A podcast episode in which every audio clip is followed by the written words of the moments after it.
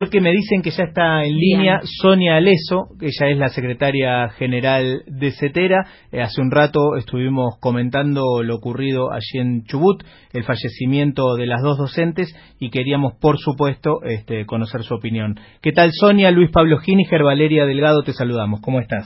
¿Qué tal? ¿Cómo estás? Bueno, bien, muy, la verdad, este, disgustados podría ser la palabra, este, por, por la noticia, por el fallecimiento de las dos docentes y muy atentos a lo que está ocurriendo ahora en Chubut, como sé que lo están ustedes, ¿no? Sí, mire, con mucha preocupación. La verdad que, como nosotros venimos sosteniendo, esto podría haber sido, se podría haber evitado eh, nosotros lo venimos sosteniendo hace cinco semanas que hay conflicto en la provincia por la, deuda que mantiene el gobierno de la provincia con los docentes y con los estatales de la provincia de Chubut. Y la verdad que eh, preocupados por, por la situación, planteando la necesidad de que haya una respuesta urgente a este a este tema. Y realmente respuestas, ¿no? Dos muertes de dos docentes que y tres compañeras que están internadas eh, de un accidente volviendo de una marcha cuando tendrían que estar tranquilas con su familia dando clase en la escuela, ¿no? Y eso llena de dolor a toda la docencia. Hoy declaramos Día de Duelo Nacional y mañana paro nacional de CETERA exigiendo la solución urgente de este conflicto. Sonia, se sumaron al paro nacional eh, todos los sindicatos docentes y también los sindicatos universitarios, ¿verdad? Sí, exactamente, y agradecemos profundamente el acompañamiento y esta unidad de los sindicatos de la CONADU, de los sindicatos ADOP y los distintos GACEP, los distintos sindicatos que han adherido a esta, a esta decisión que tiene que ver con sostener que no puede suceder que, que no haya responsabilidad en el tema de que los docentes cobren su salario. La situación es grave, hay docentes que llevan dos meses sin cobrar. Directamente no cobran nada, no es que eh, se les debe... A ver, ¿cómo, cómo Hay distintas situaciones. Hay, hay una parte de los docentes que, a que ganan hasta 30 mil pesos, que cobraron una parte del sueldo y no cobraron el aumento y hay docentes que cobran más de 30 mil pesos en una provincia donde el costo de vida, usted sabe, es muchísimo más alto que en capital o que en cualquier otra provincia argentina, que directamente no percibieron sus saberes, con la obra social quebrada, con una situación de directamente de sal desesperante porque no pueden pagar el alquiler, no pueden pagar la luz, no pueden pagar el gas, no pueden pagar la comida. Claro, claro, muy Esa es la situación que hoy se está viviendo. Han hecho de todo, desde marchas, movilizaciones, acampes, y, y siguen sin darnos respuesta, ¿no? Sonia, ¿cuánto hay de responsabilidad del gobernador Arcioni, este, o de, responsabilidad en el sentido que sea, ya sea por inoperancia política o por cuestiones este, de manejo de los fondos, y cuánto del gobierno nacional? Mire, yo creo que hay una responsabilidad principal que es en el del gobierno de la provincia y hay una responsabilidad secundaria de alguna manera del gobierno nacional. Nosotros les pedimos a los dos gobiernos, tanto provincial como nacional, el tema de que se sienten en una mesa y resuelvan este conflicto. No puede ser materia de debate político o usado políticamente la situación de que haya docentes que no cobren. El gobierno nacional informó en las últimas horas que envió una partida de adelantamiento de la coparticipación federal, el gobierno provincial dice que esos fondos son fondos que le pertenecían a la provincia. Mire, mientras ellos debaten entre ellos, la gente está sin cobrar. Sí, y párrafo aparte el pedido de aumento que hizo Arcioni a su propio salario, ¿no? Un, aumento del 100% en este contexto, la verdad que es insólito.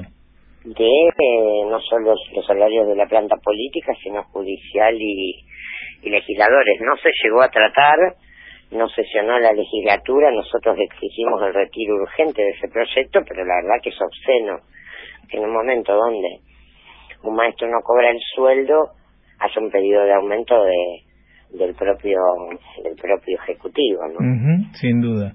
Eh, entendí eh, al finalizar eh, la conferencia de prensa de ustedes que em, iban a solicitar una reunión con el ministro de Educación Finocchiaro esa reunión pudo realizarse los atendieron en todo caso qué es lo que dijo Finocchiaro no nosotros lo que solicitamos es que haya una reunión entre el gobierno provincial y las autoridades y las autoridades nacionales para resolver este conflicto. Estuvimos en contacto con el ministro de Educación de la Nación.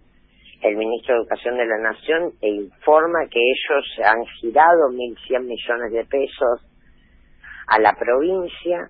Con ese destino, con el destino de pagar los sueldos. Con el destino de pagar los sueldos, la provincia dice que eso es parte de la coparticipación y mientras se tiran la pelota entre ellos, los docentes siguen sin cobrar, ¿no? La verdad que nosotros lo que hemos planteado a las dos partes es que por favor se sienten en una mesa y den una respuesta seria a este problema tan grave. eh, mañana viajan representantes de CETERA de las distintas provincias allí a Chubut, ¿no? ¿Cuál es, cuál es la agenda? Mire, mañana van a viajar efectivamente para ponerse a disposición y para reunirse con los docentes de Chubut, un grupo de de compañeros de los distintos sindicatos de FETERA que, que van a estar allí en solidaridad con los docentes para ponerse a disposición con ellos y para para ver en qué pueden colaborar para solucionar el conflicto y nosotros lo haremos también desde aquí tratando de ver si se puede generar un ámbito y una mesa de discusión. ¿Hay, hay un, acto previsto, una movilización? están reunidos ahora los compañeros en Chubut, nos van a informar lo que lo que vayan a definir en cada para el día de mañana. Hoy hubo una gran marcha del silencio, muy muy muy emotiva. Hay una indignación muy grande de la docencia chubutense por lo que está pasando, ¿no? Y hoy hicieron una marcha del silencio muy grande en distintas ciudades de la provincia. Sonia, ¿pudiste conocer, pudiste interiorizarte sobre eh, quiénes eran Cristina Aguilar y Jorgelina Ruiz Díaz? ¿Conocer sus historias?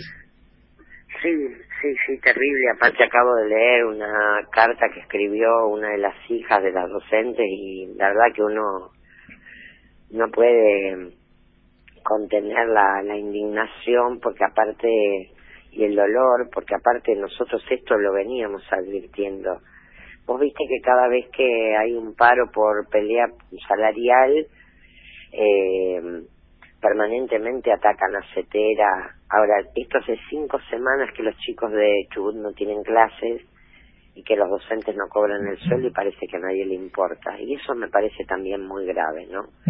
Nosotros hemos recibido eh, cada vez que hemos peleado por, por salario, por la paritaria nacional docente, permanentemente críticas de muchos medios y de muchos sectores. Ahora hay una provincia completa donde los docentes, los médicos, los estatales, los viales no cobran su salario, que ya no saben más qué hacer porque han hecho carpas, acampes, marcha, paro, distintas cosas y y nada da resultado y además termina con la vida de dos docentes que hoy tendrían que estar en la escuela dando clases.